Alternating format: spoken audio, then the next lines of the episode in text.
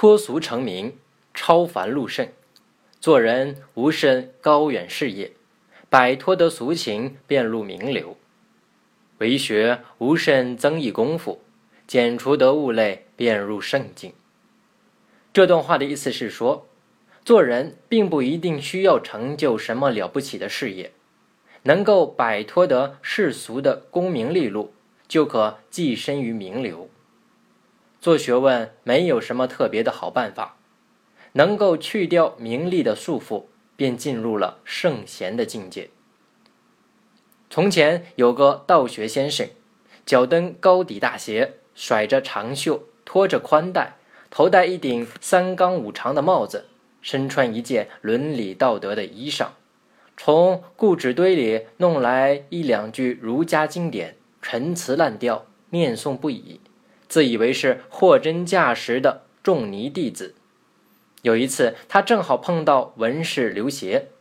刘协是个聪明而又有学问的人，看见他这副样子，嘲笑他说：“你这样实际是不了解我仲尼老兄。”道学先生气得变了脸色，站起来说：“天下生仲尼，万古长如也。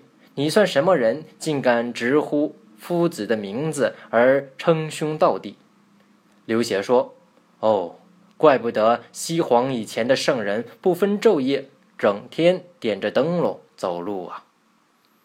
俗情与物类是一个人做人与治学的最大障碍。